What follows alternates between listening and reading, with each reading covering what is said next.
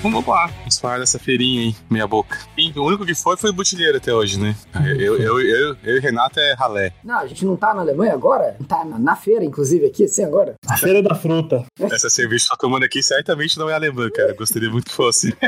Essa aqui que eu tô tomando também aqui não é nem cerveja. Rapaz, o dia que eu for na S, vocês vão me ver dando estrelinha, cara. Vai ser duas coisas muito doidas pra mim. Board game e cerveja alemã. Rapaz, vai ser. Não, não me filmem.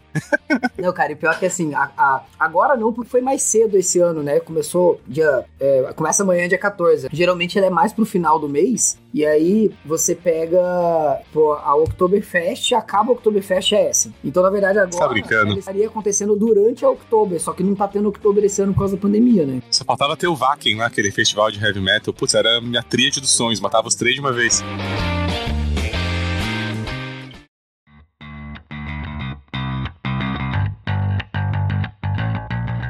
A gente trouxe mais alguns jogos que a gente não falou antes. Então a gente teve que cavucar mais, né? Isso aí. Mais, ver mais novidades, porque não vamos falar o óbvio, senão eu ia falar de Imper- Imperial Steam, o Butler ia falar de Voldfall, o, o Renato ia falar do joguinho lá do Fister, lá, como é que é? O, Bito, né, O o, é que é? O do Bom, Lake. Filhote, do, filhote do Caledônia com Terra Mística. é a mística.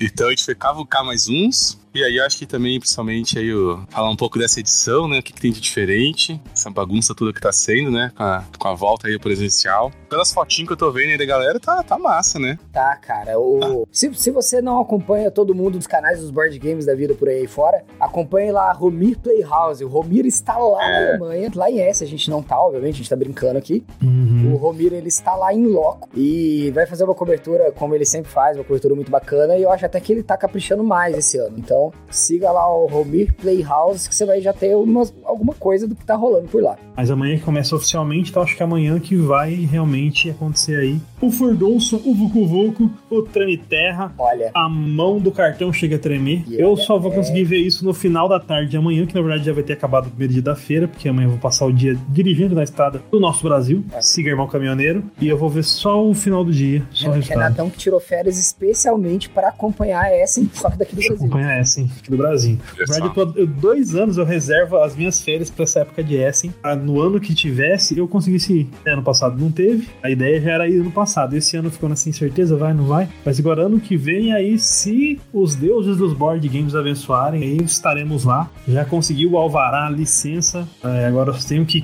cuidar aí dos, do, do pagamento. Inclusive, se você estiver assistindo, faça um pix pra gente aí, ajude a gente aí pra Essen. Campanha Essen 2022, começando agora. Olha aí. Neste programa aqui, Ajude o Mipo Vortex ir pra Essen os três. A gente Nossa, vai fazer, a gente rapaz. vai fazer um- uma live direto de Essen, né? tomando cerveja, Ô, rapaz, eu faço live até do- dos, dos pubs lá pra vocês, cara. Dando estrelinha.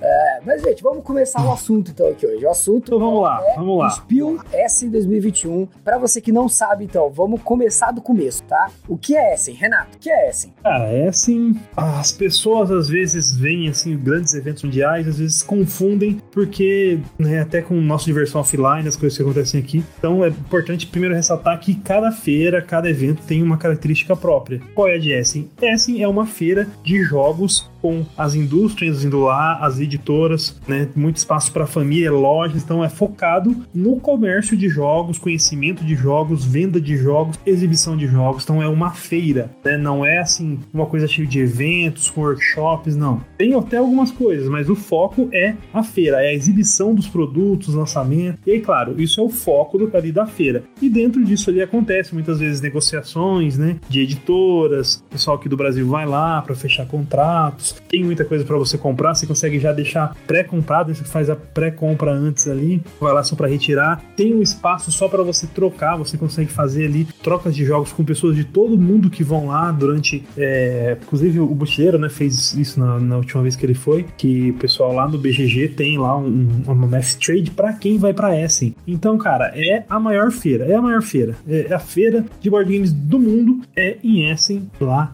na Alemanha. E claro, é focado, né? Isso aí também é importante ressaltar, que é focado dentro dos lançamentos alemães. Então você vai ver lá muita coisa que já saiu em outros lugares do mundo, mas está chegando agora na Alemanha, né? Jogos que já saíram até às vezes um ano ou outro anteriormente já em outros lugares, agora que está sendo lançado lá. Muita coisa que está sendo lançado lá que a gente ainda não viu, né? Principalmente as coisas que é de origem alemã. Muitas editoras deixam para lançar, né? Tem muita coisa esse ano aí de, pelo que eu vi, de, dos designers espanhóis que durante né, do ano passado e esse ano conseguiram lançar bastante coisa legal. Então estão também estão jogando bastante coisa lá, né? As editoras já deixam para isso, já sabendo que é esse foco aí. E é mais ou menos isso. Anderson Bucheiro complemente aí, porque você foi o cara que foi lá em loco e pode terminar essa conclusão aí. É, lá na feira também você tem muita oportunidade de jogar os jogos que estão sendo apresentados pelas editoras, né? Principalmente os lançamentos do ano. Você, é, as editoras deixam na mesa disponível para você poder jogar. Diferente do que acontece, por exemplo, na Gincon, que seria a segunda maior feira do mundo, por exemplo, o pessoal joga muito protótipo, joga tem espaços reservados para você trazer o seu próprio jogo de casa, colocar na mesa e poder jogar, né? A Gincon é muito mais focado na experiência, que é o que o Renato pontuou muito bem. É, é sim, é muito indústria, lançamentos, negociações, né, e novidades. E Gincon é muito mais experiência, é muito mais tem lançamentos, tem negócios, mas é muito mais tipo o show, né? É um evento aí. Então você tem é, uma parte de cosplay, uma parte de RPG muito forte, a galera faz é, grandes sessões de RPG com todo mundo e tal.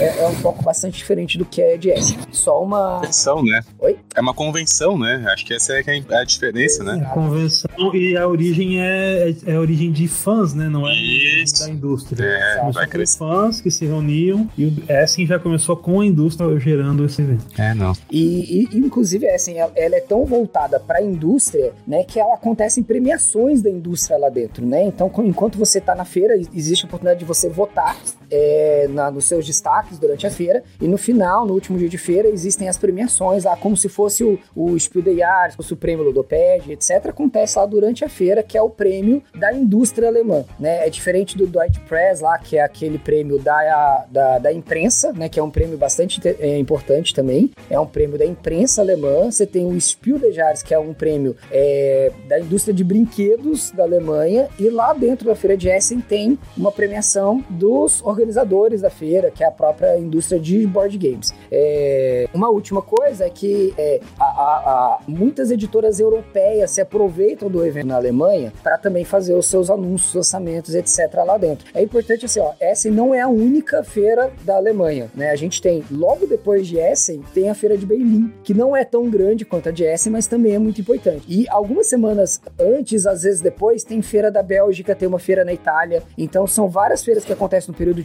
de, tempo muito curto e as editoras geralmente fazem um tour, né? Elas colocam todos os jogos que eu quero levar para as feiras, eu coloco no caminhão e vou fazendo um tour por essas feiras, levando, deixando um pouquinho cada uma. Então eu tenho unidades limitadas para vender em Essen, unidades limitadas para vender na próxima feira e tal, né? E aí muitas editoras de toda a Europa se aproveitam da feira dos lançamentos alemães e vão para lá também anunciar os seus lançamentos, né? Então a, a CGE da República Tcheca, é, a Devir, que é, né, é, é, é brasileira e é espanhola e é portuguesa tudo ao mesmo tempo. É, a gente tem várias editoras ali do Reino Unido, da própria Alemanha, da Polônia, né? A Portal da Polônia, a Rebel da Polônia, todas vão para a Alemanha e fazem seus lançamentos lá também. Por isso ela acaba ficando tão grande, né? Porque ela é muito mais ampla que as demais feiras em termos de quem vai lá para anunciar, plugar os seus, seus jogos, etc. Né? Algo a complementar aí, Toledo? Não, cara, eu não, não fui e acho que vocês já falaram a maioria das coisas. Eu ia falar que assim, essa coisa que feira não tem show é mentira, porque na feira do peão aqui no interior tinha show, hein? Ó, que eu ia, hein? Sabe o que, Esse é coisa de alemão. É, é, nos anos que eu fui não teve, mas parece que nos anos anteriores tinha uma banda bem popular lá que ia tocar é, depois na noite. E a galera que ia na feira ia pro pub, ia pro bar para ver esses caras tocando. E aí com a cerveja alemã rolando, etc. E tinha a banda que tocava, então a galera ia realmente curtir lá um rock, né, estilão. Já curtiu o sonzão? Com, com o Vladão doidão lá, cara? Isso é irado. nos anos anteriores, hum. tem um espaço do lado de fora dos sagões, né? Que são vários grandes sagões, sagões enormes mesmo, que acontece a feira lá dentro. E do lado de fora, geralmente era onde acontecia a Met Trade e o pessoal ficava conversando e rolava várias coisas. Só que é tão frio, mas tão frio lá fora que chega a fazer tipo menos dois, assim, lá do lado de fora. Então você vai lá para fora para fazer a troca de jogos e já volta correndo para dentro. Então não tem muito espaço para fazer show, para fazer nada lá fora, sabe? Porque a galera sim, sim. não ia aguentar ficar lá fora no frio. Então quando você chega, deixa o carro, você já quer sair correndo lá pra dentro, porque lá lá é quente. é sério, você tem ideia? A gente chegou lá, tipo, com 30 blusas, cachecol, gorro, não sei o que do lado de fora. Entrou, cara. A partir do momento que você entrou, é tanta gente que o calor humano é tão grande, começa a arrancar as blusas fora, socar dentro da mochila, e você leva uma mochila só de roupa e fica de camiseta lá o resto do dia, assim, suando. Eu acho que uma coisa massa, não sei que se. Pra mim, eu nunca tinha me tocado aquele dia que você estava me explicando, no mochileiro, que, que é, obviamente, porque lá em, na Alemanha faz mais sentido ser uma feira também mais focada em euros, né? E é uma coisa que eu nunca tinha parado pra pensar, né? Que é, ela, ela, tinha mais esse enfoque, então essa é realmente uma outra característica aí da, da feira, né? Vai ter realmente né, os maiores lançamentos de euros acontecendo nesse momento, e agora você me contou. Que é o que importa, né? Que é o que todo mundo quer saber, né? é, mas eu já falei que agora que ele me contou que tem um cantinho da GMT, quando eu for, eu vou estar lá com eles. É. Assim, vou lá, vou e, e assim, abraçar eles. Se você for pensar, é até um pouco lógico, assim, porque as maiores é, editoras que publicam os Amerigames, né, os jogos de war jogos temáticos e outros, é, miniature games e tal, eles são editoras dos Estados Unidos. E é mais caro para essas editoras levar todo esse aparato, né, jogos, estoque, essas coisas para a Alemanha. É mais fácil para eles levarem na própria Gincon, na Oris, né, que é bem pertinho da Gincon. É, a, a, o calendário costuma ser Origins, Gincon, Essen. Esse ano foi invertido, né, foi primeiro Gincon, depois Origins e agora Essen, tudo muito próximo por causa da pandemia, eles agendaram tudo perto. É, mas é essas editoras de Amerigames, de Wargames, etc, eles preferem ir na Gincon em Origins, fazer os lançamentos de 8x, botar lá os playtests dos jogos deles, fazem tudo lá. E na Alemanha, então, como são as editoras europeias, é, tirando uma exceção ou outra, por exemplo, a Fantasy Flight. A Fantasy Flight vai pra Essen, né? Mas aí eles levam os lançamentos da Fantasy uhum. Flight. É, então você tem uma ou outra editora com esse perfil, né? Mas a grande maioria é. Na verdade, são dois focos, tá? Eu diria que assim, ó, a gente tem um foco infantil muito grande, muito grande mesmo, e um foco de, de Eurogame, né? Family Game, German, que é tudo meio próximo, assim, ao perfil dos três. Então, quando você entra na feira por uma das entradas, você dá de cara nos jogos infantis. Inclusive, é a, entrada aqui no sábado, que geralmente o alemão ele trabalha e no sábado ele vai pra feira, né? Então, o alemão mesmo, ele vai no sábado e no domingo. Então, ele leva a criança, leva a família. Então, na, nessa entrada, no sábado, fica lotado de criança, porque é a entrada que já dá de cara nos stands mais conhecidos, tipo Raba, tipo Ravensburg, é, tipo a Cosmos, que tem uma linha forte, a Days of Wonder, que tem muito uhum. infantil, a própria Queen Games tem muito jogo mais infantil. Então essas editoras ficam todas desse lado. A outra entrada é a entrada dos, dos cracudos. Quando você entra por ela, você dá de cara nas Modi. Então você tem, você entra e já de cara tem Fantasy Flight, Z-Man, é, sabe, é, todos esses selos que hoje estão dentro dentro grande guarda-chuva das Modi, ficam todos na outra entrada. Então o cara cracudão já entra pela outra porque já sabe que ele vai chegar direto no, no que ele quer ali, né? Pô, a Queen Games fica lá do outro lado, incrivelmente a Queen Games tem. Cara, é verdade, a Queen Games fica desse lado dos cracudos, ela não fica no outro. É, mas é bem isso, assim, tipo, você já pode escolher qual lado você vai entrar para você ir direto naquela seleção de jogos que você vai procurar, sabe? E esses dois saguões são os dois principais, é o saguão 1 e o saguão 2, que são os dois maiores. Os dois, entre eles, tem uma área de alimentação, que é um corredor, né, um corredorzão ao ar livre, que é a área de alimentação. Você vai lá pegar comida e volta para dentro porque você não consegue comer lá fora que tá frio. E aí tem um espaço que vai pro 3, que é tão grande quanto o 2, e aí no 3 as editoras, é, geralmente editora que faz Kickstarter, que não é editora pequena, né? Uma editora tipo, sei lá, a editora do Isaac Childress lá, como é que é, do Gloomhaven, como é que é o nome da editora dele? É, falou, você falou alguma coisa. É, sei. Geralmente esses caras te, é, ficam ali nesse 3, porque são caras que já têm um renome, não são mais independentes, né, pequenas, mas também não são as grandes editoras grandonas que conseguem lançar 5, 10 lançamentos no ano, né? Então essa galerinha fica no 3, e aí você vai pro 4, 5, que geralmente são as independentes, e o 6 e o 7 não é board game, né? Então o 6 e o 7 eles separam para acessórios, é, tem muita coisa de novidade de tecnologia relacionada a jogos de RPG, de board game, é, coisas de miniature game, a coisa de pintura de miniatura, é, cenários de miniatura, até os Funko Pop, cara, tem lá nesse 6, 7 lá, sabe? Tipo, é lá no fundão, sabe? Você tem que andar pra caramba, chegar lá no final e fica essas coisas mais alternativas, né? Pra não falar que é só jogo, né? A feira inteira é só jogo. E ao longo dos saguões você tem ali um quiosquezinho de comida comida, um restaurante, é, no outro vendendo sorvete, vendendo algodão doce, aí no outro tem pipoca, tipo, dentro do saguão, mas você tem a área de alimentação mesmo do lado de fora, que aí é um. É, fica meio disputado, até lá com filas enormes para comer lá as, as iguarias alemãs lá. Tem uma batata sensacional nesse lugar lá fora, cara. Que é uma batata feita em espiral, assim, no espeto, com um tempero que eu não sei o que é o tempero que eles colocam nela. Eles socam aquela batata no óleo, frita aquele negócio, você come aquele bagulho, cara. Acho que a gente ia umas três vezes na fila, assim, comer aquele negócio. Você podia comprar três de uma vez, você sabe, né? O, o problema é que você não consegue segurar. A, a eficiência é só no euro. É que assim, ó, cara, eu vou explicar o porquê. É que assim, ó, você tá com uma mão, quatro, cinco jogos na sacola. Aí você tem que segurar a coca e mais a batata na outra mão. Que você não tem como comprar. Olha lá, minha dica pra você, próxima feira de S, você vai com aqueles guardanapos, aqueles, aqueles aventais, que tem aqui um espaço pra Olha, você sim. colocar. Pronto, Perfeito. a camisa de bolso já resolve. Não, e assim, é, até, até a última feira que teve em 2019, né? Que ano passado não teve, você podia ir com aquelas bolsas. Sabe essas bolsas bolsa de pizza, né? De, de iFood que a galera agora coloca os jogos de tabuleiro dentro. Podia ir com aquela bolsa quadradona e socar os jogos dentro. Aí você não precisa, precisava carregar na mão. Agora não pode mais. Porque teve um problema com crianças lá, porque parece que os caras estavam batendo a mala na cabeça das crianças. Imagina, 10, 12 Hum. quilos de jogos nas costas, dá uma malada na cabeça da criança. Uma malada dá na. uma virada assim, tal. Ó, o jogo tá lá, vamos lá, pá. É pra lá? Tum. E daí proibido, te- partir desse ano, você ir com mala, mochila, essas coisas tudo nas costas. Você só pode carregar sacola ou carrinho de feira mesmo. Brincou que antes de você entrar, Toledo, que vai aquelas tiazona, né, as, as vozinhas com aquele carrinho de feira, de fruta. você pode levar uma desses pra poder colocar board game dentro. Ó, maluco. Ah, cara, quando eu for, eu vou, eu vou recuperar, cara, o sling que eu tinha do meu filho, cara. Eu vou passar aqui na frente, ó. Vai ficar aqui, ó. Um, um panção de jogo, assim, ó. Não pode. Aí pode, né? Não pode nada só na, na frente, pode? Ó, ninguém falou que não pode na frente. Porque senão vai falar, senão aí vai ser preconceito com gente, né, um pouco acima do peso. Vai ser um problema sério. Aí vai ser um problema sério.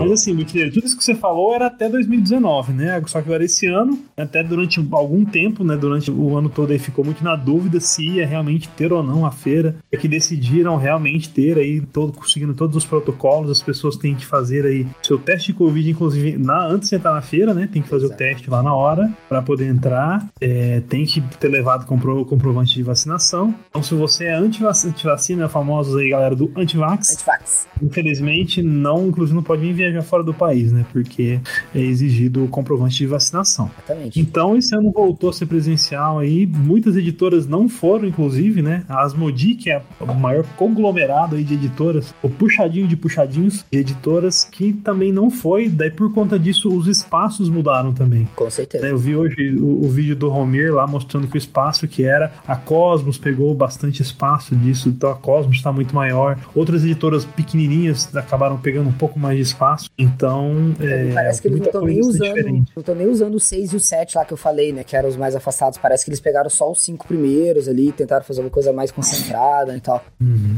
É, eu não vi assim, eu, eu- vi um pouco ali do, do vídeo do Romir, né? Mostrando lá hoje como é que tava, mas mudou algumas coisas aí, mudaram, né? Muitas coisas, principalmente por conta dos atrasos, né? Dos problemas aí do Global Shipping Crisis, que muitos produtos não chegaram porque é uma feira de se vender produto, mostrar produto. Mas você não tem produto, você vai fazer o que lá? Então aconteceu aí com várias editoras que acabaram pulando fora, até muitas em cima da hora, por conta desse atraso aí dos produtos que não ficaram prontos. Ó, falaram pra gente aqui, ó. O Fernando tá informando aqui, ó. Pelo que estou sabendo, as editoras que não foram tiveram que pagar mesmo assim, senão perderiam o privilégio do espaço que elas conseguem contratar ano a ano. Eu acho que faz todo sentido, né? Você. é, o evento vai ser realizado. Você contratou o stand. Aí do nada você fala, ah, não vou mais. Né? Poxa, você quebra a perna dos organizadores, porque eles, ó, eles demoraram muito tempo. O Renato tava até falando antes, né? Eles demoraram muito tempo pra confirmar que ia ter a feira, porque eles não sabiam se as editoras iam querer ir ou não, se os países das editoras iam permitir os caras irem pra Alemanha, se a Alemanha ia aceitar que os caras viessem de determinado país.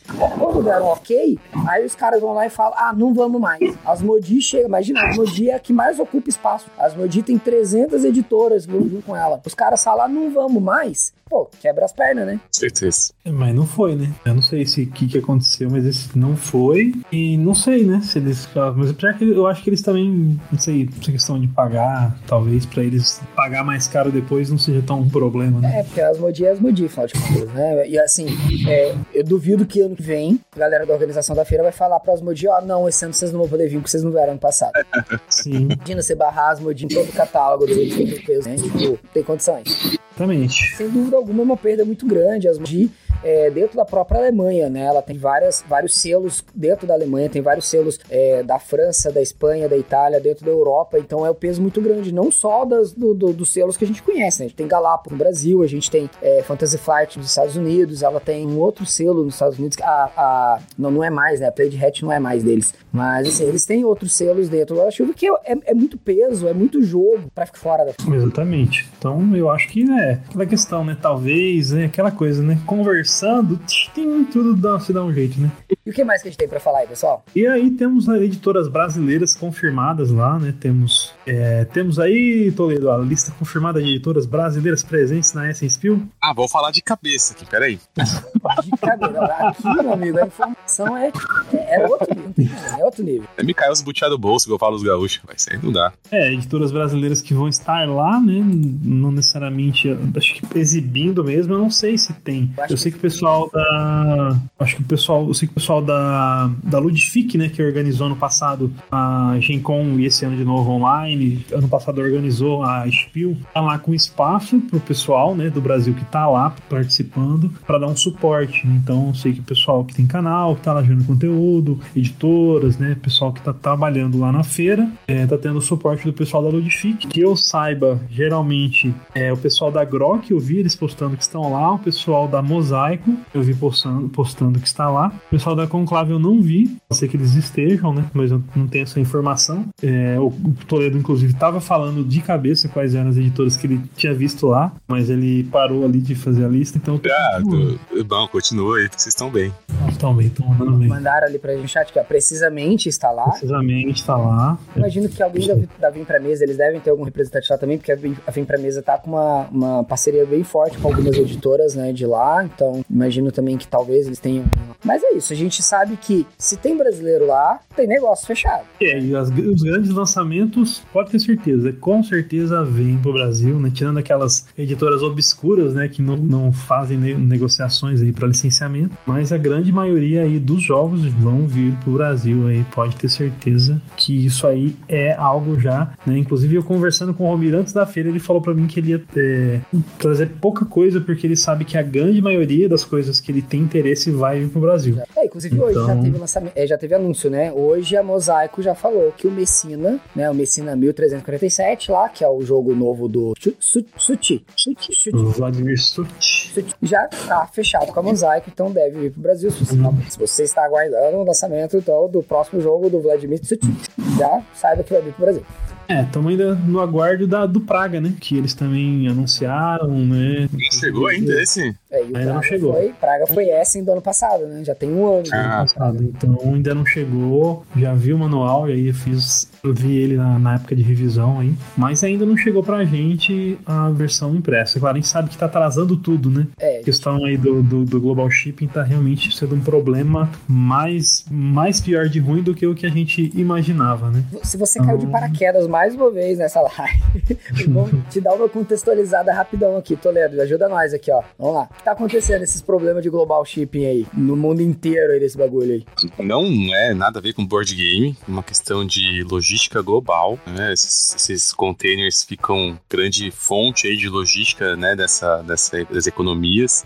São caros e que aconteceu que, uh, conforme aquela parada toda que aconteceu, né, durante a pandemia, eles precisaram, é, muitos deles ficaram parados, né, a maior parte deles são alugados, na verdade, né, você aluga eles para levar de um, de um ponto a outro, eles são caros também na produção, né, não é, não é, não é barato você ter o seu próprio container, então acaba sendo mais é, em conta, né, alugar de um lugar para o outro, chega na outro destino, na outro destino, a pessoa aluga lá para ir para um outro ponto, etc. E com essa parada que deu, né, total na economia global, eles ficaram ficaram escassos. Né? Eles estão parados em locais que não deveriam. É, tá difícil, né? Na, pra China, que é o maior produtor, né? Principalmente dos nossos board games também, para sair de lá também então, tá escasso. Pre, os preços estão altíssimos, né? Uh, tem empresa tentando comprar os próprios contêineres, ver o que aconteceu. O mercado é, também, né? A oferta e demanda, então para comprar o contêiner também tá caro. Então, tá a maior parte das empresas, principalmente, e está falando aqui de empresas que, de altíssimo porte, né? Que estão passando trabalho. Imagina as empresas de board game, que não, não tem essa força toda, né? Para lá comprar o seu próprio tênis. Então, isso pegou todo mundo. O que tá fazendo uma parte agora é o quê? Esperar. Esperar, porque não entrar nessa loucura e esperar um pouco os preços regularizarem, né? Tem é, especialistas de economia falando que vai levar um, um bocadinho de tempo ainda para isso regularizar, né? Porque também não faz sentido produzir um monte de container agora, porque senão daqui a pouco vai ter problema justamente por uma oferta demasiada que não vai utilizar. É uma questão mais de logística global que está se ajustando, né? E isso, como o nosso querido hobby não é comida, não é boi, não é material de construção, né? Mas a gente fica por último, né? Fica na verdade. É. Um exemplo muito grande disso é o próprio Brasil, né? O Brasil imperial lá do, do Zé Mendes. Não sei se o Zé Mendes ainda tá na live, ele tava aqui no começo. Se ainda tiver, um abraço pra você, Zé. O Brasil. Se não tá tiver, lá. ainda um abraço. ele tá lá pronto, né? A fábrica já embarcou, ele está no porto aguardando ter container para colocar no container e vir pro Brasil. O jogo estava anunciado agora para setembro, outubro, mas nem veio ainda da China para cá porque não tem container para ser enviado. Imagino que tem vários outros jogos anunciados que estão nessa mesma nessa mesma pegada, né? Tipo, o Praga provavelmente enfrenta o mesmo, mesmo mal. É, a gente teve no começo desse ano o Red Cathedral, né, da Devi, que fizeram a pré-venda, o jogo tava lá parado esperando, não embarcou, eles tiveram que cancelar a pré-venda. Quando veio, fizeram a pré-venda de volta mais caro para poder compensar compensar o valor mais caro, que foi o container. Então foi. Todos os Kickstarters estão assim, né? Quem tá. Quem deu pledge de Kickstarter aí, é, os updates é só isso, cara. Os caras tentam se desculpar, porque não tem o que fazer. Os caras falam, pô, se a gente mandar agora, é impossível, né? Então. É, o pessoal é... do Madeira já chegou nessa etapa aí, de agora pedir desculpa pelo problema de, de, é. de, de, shipping, né? Depois de alguns. Os caras falando, velho. É, os caras estão aproveitando pra fazer outras coisas. Eu tô com, né, o que o mais tô esperando que você tá com demo lá, que é do Europa Universalis. Os caras estão ah, que a gente tá aproveitando pra ficar mexendo no manual, né? Fazendo outras coisas. redondinho, né? É, aproveitar esse tempo pra isso. isso. É, mas é bem isso mesmo. E assim, gente, é, é, a gente sabe que, que acontece, né? É, são imprevistos que realmente são imprevistos. Não tem, era impossível qualquer pessoa no universo prever nessa né, pandemia, todo esse problema que ia durar aí, né? 18 meses já quase a gente tá. É, então, uma, uma escala global de, de problemas, um atrás do outro, né? Com fechamento de fábrica depois, né, atraso de diversos tipos. É, agora ainda estourou outro lá agora, né, que é, é a, o Crise energética. É, crise energética, racionamento de energia pro, que é feito através de gás e de carvão, porque está com escassez de gás e carvão, então o preço do gás e carvão subiu, aí as fábricas chinesas estão sendo é, proibidas pelo governo chinês de funcionar para não é, acabar com o estoque de energia que está sendo produzido. Então, amigo, ainda tem mais essa. Então, pode esperar aí mais um ano de atraso daquele seu Kickstarter. Eu acho que é esperar, cara. É, cara, o que eu, é por isso que eu dou a desculpa de comprar tanto jogo, porque daí é uma fila de atrasos que aí eu fico tranquilo, entendeu? Essa é, a minha desculpa pra mim mesmo. Chega, esse aqui é um que eu é. 2019, já chegou. Isso, exatamente. Aí você fica tranquilo. É, o Madeira é isso aí, 2019, o KS dele, né? Ah, Com certeza. Mas, gente, então. aguardando. Mais alguma... Vamos falar de coisa boa. Vamos falar de coisa boa.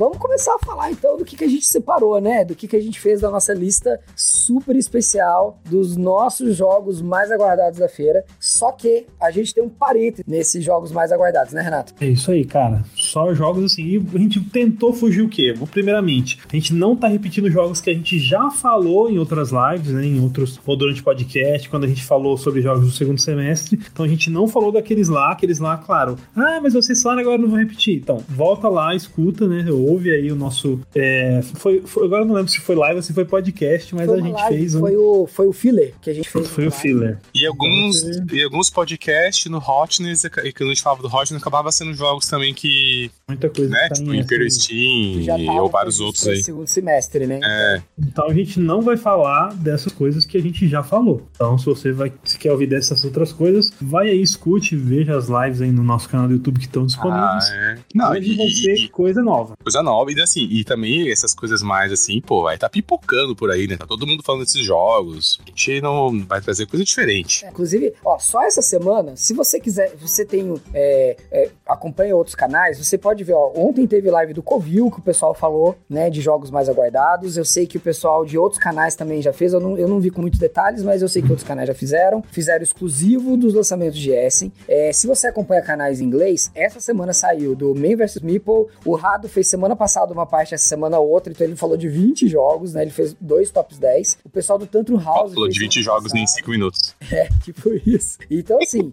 é, você quer ter uma lista de quais 10 jogos você deve ficar de olho na feira, tem um monte de fonte pra você se informar. Nós vamos ser apenas mais uma né, dessas fontes e a gente tentou focar numa coisa que tá saindo um pouco do óbvio. Talvez tenha uma ou outra coisa um pouco óbvia na nossa lista, mas a gente tentou sair um pouco daquele óbvio. Nós vamos falar hoje, então, de três jogos cada um, né? Você três meus, três do Toledo, três do Renato, um dá to- nove jogos aí que você junta, então, com aqueles que a gente tinha falado na, na nossa na outra live. Cara, é uma, uma seleção bem bacana de você ficar de olho. E, É, e a gente fez uma, uma listinha lá na Ludopedia, a gente pode adicionar, mas esses já ficam tudo num lugar só. Depois a gente limpa. Muito bem, muito bem. Acho, acho excelente a ideia. E aí a gente começa então 3, 2, 1, cada um fala o seu 3, depois o 2, depois o 1, pode ser? Achei que você ia falar 3, 2, 1, todo mundo falava ao mesmo tempo. Ah, Alguma três, coisa. dois, um. Essa aí. Aí fala todos os jogos tudo ao mesmo tempo, ninguém vai entender nada. Isso, Aí é. acaba a que era. Putz, ia ser muito legal, cara. O cara ficou esperando até agora, né? Pra gente falar só o nome e acabou a live. Ai, cara. Tá. É... Quem começa, então? Deixa eu ver aqui. Vamos, vamos começar pelo Toledo. Aqui, ó. É, Toledo. Toledo, você aí que vai falar de coisas aí que a gente nem sabia que existia. Nossa, o Toledo foi o hipster do hipster aqui, ó. Foi o hipster, foi. Que isso. Primeiro que eu vou falar, então, é esse aqui, ó. Um joguinho tranquilo, cara, ó. Terra Futura. Terra Fura. Qual que é a sacada desse joguinho? É um joguinho rápido, é pra ser um feederzinho de, de cartas, tá? Vai ter uma pegadinha que diz que é econômica, né? Naquela pegadinha de falar assim, ah, é econômico porque tem um, né? Um, Tem dinheiro. uma sacadinha de recurso. Não tem, é recurso, Nem tem né? Ah, gera recurso, tem uma economia, né? Mas a- o lance é que ele tem uma proposta de você. Ele, ele tá. É um joguinho da Greta. Ele é um joguinho sustentável. você tem que fazer. É, não, não adianta só crescer. Tem que criar um mundo para o futuro. Por isso o nome é Terra Futura. Você vai pensar nas próximas gerações. Então, você pode ir muito querer no crescimento, mas o que que vai acontecer? Você vai gerar poluição. E aí, ó, tá ruim, né? Aí a poluição vai causar problemas. Então, o objetivo é você gerar, fazer nesse gridzinho de nove cartas, por isso que é um joguinho bem curto, né? Você vai baixando uma cortina por vez, formando esse grid. Vai ter aquele sisteminha que a cada carta que você baixa, você ativa todas da linha e todas da coluna, né? Vários joguinhos têm esse sistema. É o famoso vou- bingão. O famoso bingão. Você bota ali, ativa tudo. Só que aí elas vão ter vários efeitinhos, como a gente pode ver aqui, né? Então algumas vão gerar recurso, elas vão se, é, se interligar, né? É, e algumas vão gerar poluição, né? Que aí que vai ser o ruim, que são esses cubinhos Cubinho pretos. preto ali. Que vai lembrar uma pegada do London, né? Quem já Isso. jogou. Então eles vão gerando. Então, você, ó, você pode fazer aqui pra gerar dois cubinhos verdes, deve ser alguma coisa boa. Mas é que você gera três mais uma poluição, entendeu? Então sempre vai ter essas escolhas pra você crescer mais rápido ou não. Então, a- a- o que eu gostei dele é, eu gostei do tema, né? Eu gosto desses temas de é, que fazem uma Greta. pegada aí mais moderna. Era Greta, né? Sou biólogo, né, gente? Apesar que eu não, não, não, não pratico a profissão. É, eu achei legal que é isso aqui, ó, cara. Um tempo curto, né? Eu tenho, eu tenho gostado desse- de ter joguinhos com essa pegada, né? Pra balancear aqui os pesadões. Então, um joguinho curto, né? Pra jogar. Eu não conheço, tá, galera? Esse designer aqui, ó. Peter Ele- Oischle. É, é um design bem recente, tá? Acho que ele tem só mais um jogo lançado. E essa. Ah, eu adorei, adorei o nome do outro jogo, né? Whales Destroy the World. Muito bom. Porra!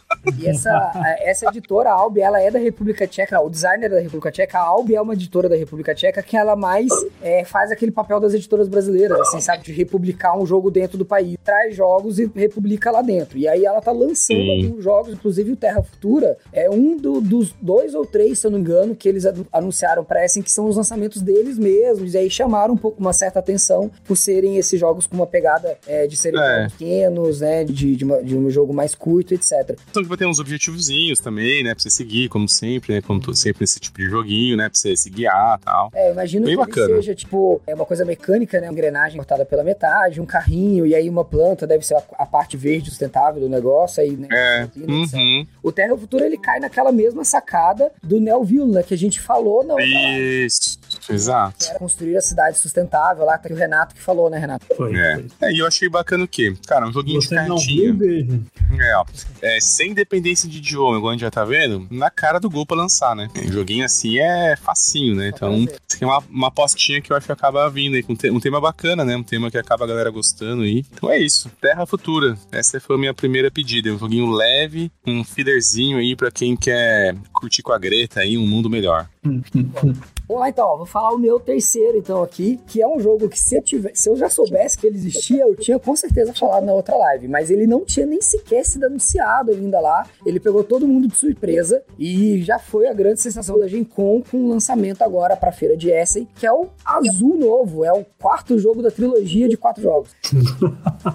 Azul Queen's Garden, né? Então é o quarto jogo da trilogia, é, que é todo mundo tá falando o quê, cara? Que ele é o próximo salto em nível de complexidade dentro do, do- desse universo do Azul. Que os três primeiros ficam mais ou menos no mesmo patamar de complexidade e que esse novo, então, ele vem pra ser o jogo o Azul do Heavy Gamer, né? Do cara mais quer a parada quebrar a cabeça e tal. Então ele vai ter um grau de complexidade maior ali na formação dos padrões. Então, qual que a novidade desse azul? É a mesma mecânica pra você que não conhece o azul, tá? Ele é um jogo de abstrato, de uma mecânica de draft de peças, que você pega peças da mesa pra colocar no seu tabuleiro pessoal e montar ali um puzzle, né? Você vai montar. No primeiro azul era um mosaico, no segundo era um vidraçal, no outro era azulejo do chão, e agora você está montando um jardim com essas peças. A diferença desse para os outros é que o próprio local onde você vai colocar as peças não existe. Então você vai pegar ainda uma peça, essa peça hexagonal, que você vai colocar no seu jardim, que vai te dar as condições de quais outras peças você pode colocar sobre. Então ao longo do jogo você monta o cenário e coloca né, os, os itens decorativos em cima do seu jardim.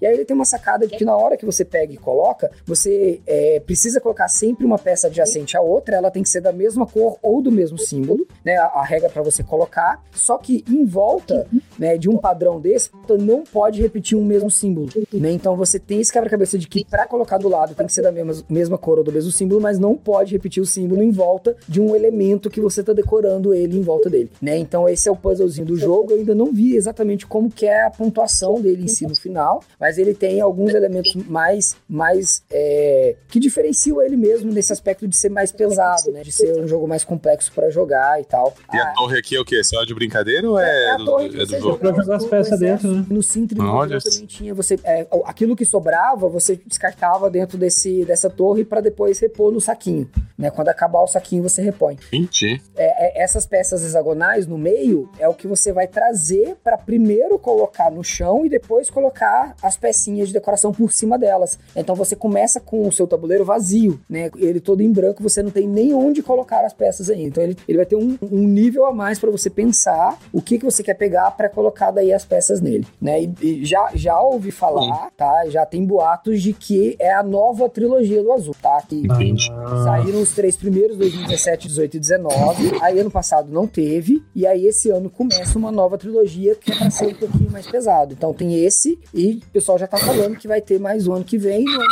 seguinte, mais três azuis, mais três azul, uma nova trilogia.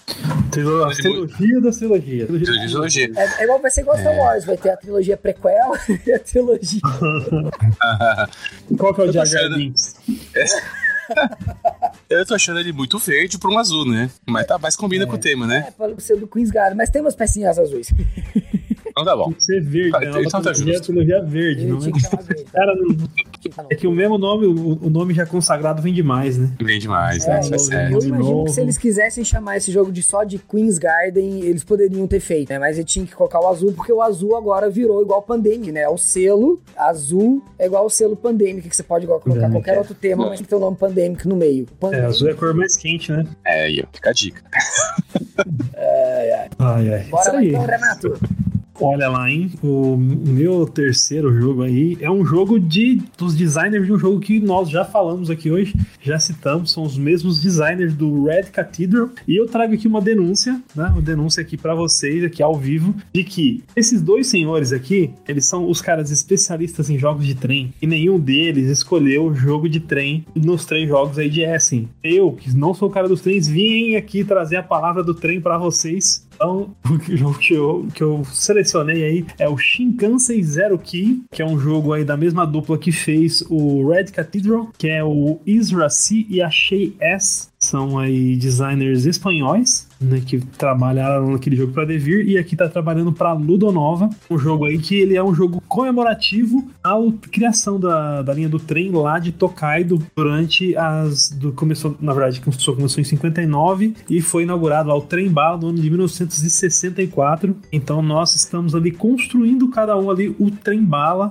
né, andando ali fazendo limpando as estações, fazendo estações, colocando trilhos. E aí eu achei a, a mecânica de legal é que o trem você vai construindo com cartas. Então no início da, do jogo você recebe a, a frente do trem e a traseira. E aí nas rodadas você vai pegando cartas para colocando ali montando o seu trem bala. E aí você vai pontuar várias coisas. E uma das coisas que eu achei mais legal é que se você é, consegue colocar na sequência as estações, as cartas ali com os números, você pontua mais. Então você vai tentar pegar ali fazer na ordem correta para poder pontuar. É um jogo que acontece em cinco rodadas, que também remete aí aos cinco anos de construção do trem. A produção eu achei bem legal. A capa eu achei meio derrubadinha, assim. Cara, eu, eu gostei da não capa. gostei eu muito, achei não. bonita a capa. Mas a produção eu achei legal. Eu vou me defender só pra falar porque eu não falei dele. Porque isso não é um jogo de trem. É um euro com tema de trem. Na capa tem trem, é jogo de trem, cara. E eu vou me defender que o, o, o, o Toledo, cara, o que aconteceu? Eu falei, cara, o Toledo vai pegar esse jogo. E eu até mandei o link pra ele e falei assim, Toledo, eu não vou falar pra você poder falar. E aí nem eu falei nem ele falou, o Renato falou só o pé meu.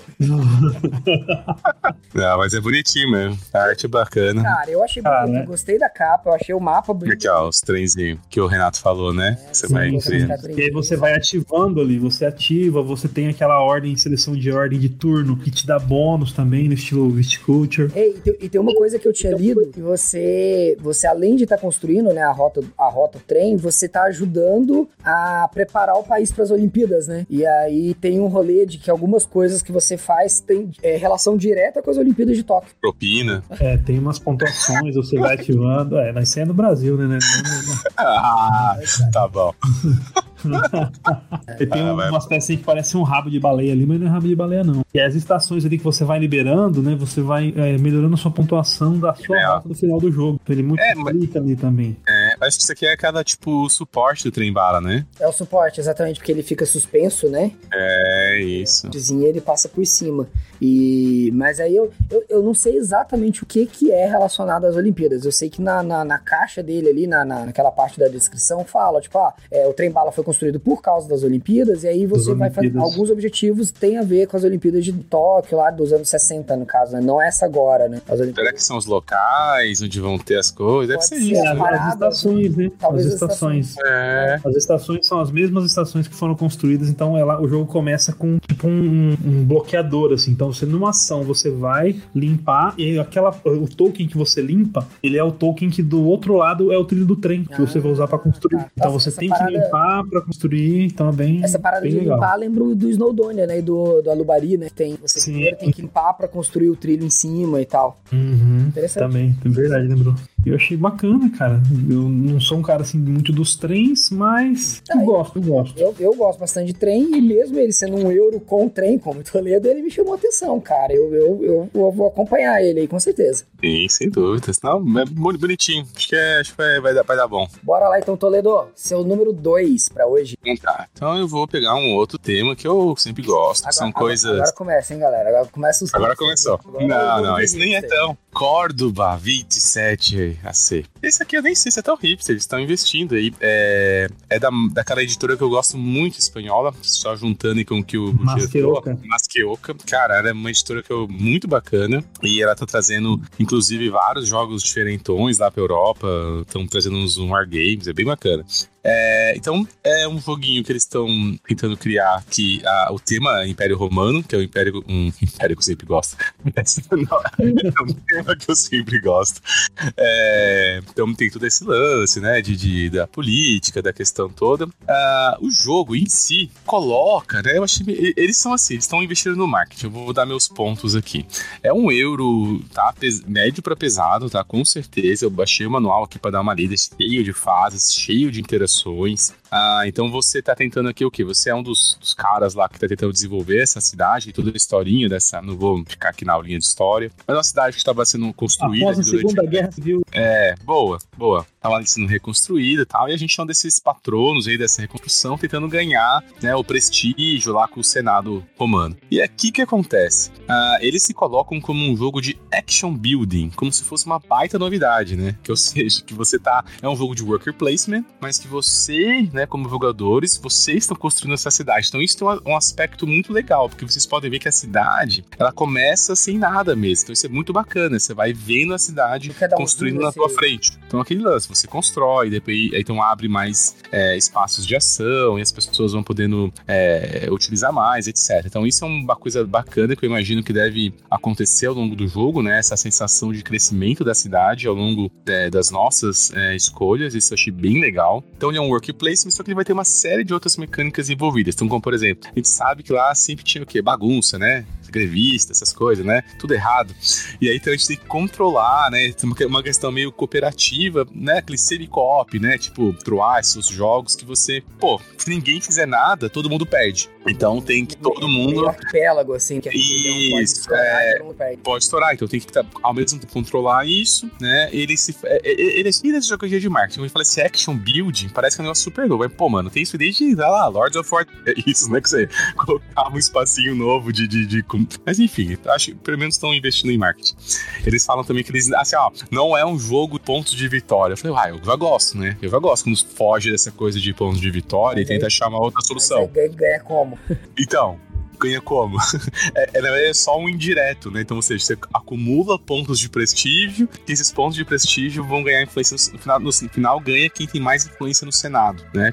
Então, isso pode vir de prestígio das suas construções, ou de você ter treinado mais tropas para ceder pro Império, de você ter controlado mais é, revoltas, de você cumprir umas miles. Então, no final das contas, é um, uma forma indireta de fazer ponto de vitória. Acaba sendo de vitória, né? Se vai ganhar quem tem mais, não é uma condição de fim de jogo. Mas eu achei. É, é bacana por isso. Então ele tem várias outras camadas, tá? Eles têm é, várias fases, tem bastante uma economia que vai crescendo realmente. Você coloca os trabalhadores, gera recurso e gasta e faz. Então ele vai ser isso. Eu acho que ele não vai ter nada muito inovador, como eles estão tentando divulgar no marketing deles, porque. Mas talvez esse, esse, essa, essa mistureba toda aí pode dar algo bom, né? O que eu mais gostei foi isso. Essa, essa me parece um joguinho de computador, isso aqui, sabe? Parece muito um, um, não exatamente um Age of Empires, mas uma coisa nesse sentido, assim, né? De uma visão mais mais aérea, você tá construindo ali em cima. Então é, e, aqueles e todo mundo antigão, assim. Exato. E todo mundo construindo, né? Então ele diz, ah, são probabilidades. É, eles colocam assim, near infinite possibilities. Porra, mano, não fala isso, né? Mas assim, com certeza. quebra isso aí, Mas assim, eu, eu tô achando legal que eles estão tentando puxar pra isso, mas no final das contas o que eu acho é que é, vai gerar uma interação bacana, né? Porque vai ter isso, você vai estar de olho nas, nas é, construções dos outros, então vai ter um point take Vai ter esse tipo de coisa. Então eu acho que vai ser um euro bem interativo, com um tema legal, um tema amarradinho, né? Com a história do Império Romano, tudo tem teu fundo histórico, né? Então, sim, uma apostinha boa, cara. Eu acho que esse aí tem, um, tem se não for quebrado, né? Tem que ver quanto está desenvolvido, né? A proposta tá interessante. Mas assim, adoro essa coisa, assim, já vendo ali que a, a, as construções da cidade são com pecinhas de Tetris, né? Aquela coisa meio dos poli, poliminos ali e tal. aparentemente é isso, né? Você vai comprar isso. lateral e poder isso, colocar ó. ali no meio pra segundo uhum. lugar. Né? Cara, assim, já me chamou a atenção com certeza. Não tinha nem ouvido falar, cara. E, e... Bem legal, cara. E é isso aí, recursos. Eu acho que. Vamos ver, né, cara? Eu não consegui ler o manual inteiro ainda, tá? Pra poder dar uma, uma, uma visão melhor, mas pela, pelo que vê, assim, ele tem várias fases. Não vai ser leve, tá? Eu acho que vai ser um euro, assim, quase Será pesado. 3,78. É. Eu acho que tá, cara, porque é, deve ter algum módulo, porque estão, as fotos todas ali são do TTS. Ele tem, inclusive, um, um, um Instagram, tá? Eles criaram uma conta só do jogo, aí tem mais umas imagens eu achei legal, eles estão investindo bem no, no marketing, cara. É uma coisa importante, né? Pô, tanto lançamento saindo, né? Então, então vamos ver, cara. Tô, tem o modo solo. Tem o modo solo. Estão bem boas, assim, mas é aquela coisa, né? A gente não sabe como é que. Porque tá com uma média 9 de nota aí, com 48 avaliações. É... Bastante interessante. Interessante, mas não, né, não dá pra. Né? Sim, é mas enfim. Né? 48 pode ser só a galera da própria editora, os playtesters normais da editora, tudo deram nota. Isso. Uhum. Acho que vai valer a pena ficar de olho de, de, de pode até testar aí no TTS se estiver liberado, né? O joguinho vai ter presença de mesa. Interessante essa e... imagem agora, ele tá mais vazio o mapa, ó. E é, ó, então, espaço tem de verdade, né? Tem bastante. É, são nove rodadas, né? Então, ao longo dessas nove, são três eras de nove rodadas, e aí elas vai crescer. Então, acho que vai, ter, vai dar esse sentimento que eu, eu gosto muito, né? De você ter a sessão de evolução no jogo. Então, pô, vai começar com essa cidade assim, um vazio, no final deve ter uma cidade cheia, cheia de spot, quase um, um Feast for Odin já, né? Com trocentos spots pra você colocar as coisas. É. Interessante. Isso aí. Com certeza, pra colocar no radar aqui, sem dúvida nenhuma. Radar? Ok? Oi? Bora lá então, ó. Vamos, vamos lá que o meu número 2 é um jogo que estourou também o hype agora. Inclusive, ele chegou a liderar o Hotness do BGG essa semana. Então é o Gutenberg. É um eurão, tá? É um euro médio para pesado, cujo tema, vou mudar pra essa né? Se passa ali na, na revolução da, da, da, imprensa. Então, vai ser ali a chegada da, da, das máquinas de impressão ali, através do, do Gutenberg, de outros personagens, né? Então, você é o dono de uma, de uma, uma empresa que está começando o processo de impressão. Então, no jogo, você vai ter ali é, ações para construir máquinas e melhorar suas máquinas, comprar tintas, né? Fazer uma, uma, uma linha de impressão de material, né? Para poder ganhar ponto de vitória, mais ou menos essa é a ideia do jogo. Eu tô falando disso já tem uns, um tempo já. Quando saiu o Noria, que era aquele jogo que você tinha uma engrenagem em cima da outra e você girava para ativar as ações e tal, todo mundo falou: nossa, o Noria tem uma, uma mecânica super nova lá, interessante, blá blá blá. Nenhum outro jogo trouxe isso de volta. O Tesouro, que ele tem essa ideia das engrenagens, mas é outra coisa, né? Tipo, é, é de uhum. roda e demora tanto tempo para chegar a Samir, blá blá blá. O Noria tem muito mais essa pegada de ativar ações que agora o Gutenberg vai fazer. Então você tem essas três engrenagens e à medida que você gira, elas vão. É, ativar o símbolo de ali nessa engrenagem e você vai ter engrenagens para comprar, para trocar as engrenagens da sua máquina. Você rodar, você ter uma determinada cadeia de ações que você vai ativar naquele momento, né? Então é uma mecânica que eu acho que tá é, revivendo aquela ideia que veio do Noria, só que o Noria meio que foi uma bomba, né? Não foi de sucesso. Então o Gutenberg ele tá trazendo de novo essa ideia. Olha aí a pilha de, engrenagens que você tem de ações. Que legal, cara. Para trocar a engrenagem da sua máquina, né? Como se você estivesse fazendo uma manutenção da máquina ali, né? Então, ó, esse é o tabuleiro principal, você vai comprar as coisas. E aí, então, à medida que você gira, você ativa, né, uma, uma cadeia de ações e resolve essas ações. E aí, e aí ele tem uma sacada que tem é, tinta, né? Você tem as, essas pecinhas aí, são as pecinhas das, das tintas que você precisa para colocar na sua máquina, como se ela precisasse daquele tipo de tinta específico para fazer uma impressão, né? Então, é, eu não sei exatamente qual foram os critérios dele para escolher essas cores, mas enfim. Cara, eu, uma curiosidade muito grande do jogo é que esse jogo está sendo lançado pela Grana, que é uma editora que não tem é, um, um, um repertório de jogos pesados. Né? Geralmente é uma editora que lança só jogos bem levinhos. Né? Inclusive, acho que aqui no Brasil, o único jogo da grana que saiu que eu me lembre é o CV, aquele jogo que saiu pela Clave, é uhum. bem, bem, bem, leve. E é, a grana está, ela, eles estão lançando com esse jogo a linha da, de jogos expert deles. Então, esse é o primeiro jogo da grana expert. Então eles vão começar a investir nesses jogos pesados. E... É, você sabe que eles estão de olho. Que é o quê? Sabe no que eles estão de olho, né? Na grana. Ah. Badunts. Olha, é que o Renato, cara, o Renato, ele, ele, ele, tem uma perspicácia. Ele, fez a piada da grana. Aí ele falou assim, não vai ser a piada da grana de novo. E foi. Aí pega de cara de novo. Entendeu? É, mu é muito na frente, cara. De novo. não, de, não, deixa, não satisfeito de fazer uma vez, sabe? Aí pegou, pegou. Imprevisível. Se você é, é, é, pai, tio, aquele tiozão do churrasco que faz as piadas, cara, você tem que assistir nossa live, que você vai pegar com o Renato as piadas, entendeu? Exatamente. Vai aprender Piadas de board games aí. Piada de board games, especificamente. Não, aproveita aí, já fica a deixa. Mas aí o que me chamou a atenção do jogo foi isso, cara. Tipo, é uma editora que tá começando a investir nos jogos pesados, então com certeza é um jogo tem esse perfil de ser um jogo mais pesado e que, cara, é um jogo que tá trazendo uma coisa nova, assim. Eu gostei muito dessa ideia das engrenagens, do giro da engrenagem, da forma como você ativa é, e do próprio tema. Adoro o tema. É, chama muita atenção essa coisa de, impressão pro, pro jogo de tabuleiro, que eu acho que, que uh, tem um outro jogo que eu até esqueci o nome, foi um, um KS desse ano que também era com esse tema, você se lembra, Renato? Um jogo que também era sobre é, fazer impressão. É... Caramba, como é que era o nome? Que era da mesma não, editora não. do Pré-History. Não vou lembrar agora. Mas mostrando que o tema é um tema interessante, é um tema que, que chama atenção aí. Então, tanto é que já é o segundo jogo trazendo o, o, o tema aqui pra, pra mesa. É Impression, o nome do jogo que você estava querendo falar da, da A-Game, seu Impression. Exatamente. Então, ó, fica a dica aí pra você. Se você gostou do tema aqui do Gutenberg, tem esse outro jogo que é o Impression, que ele tem algumas coisas que me lembraram, assim, a forma lá também você tá focando em criar a sua empresa de impressão, você também tem que comprar as máquinas, as tintas, etc lá e tal.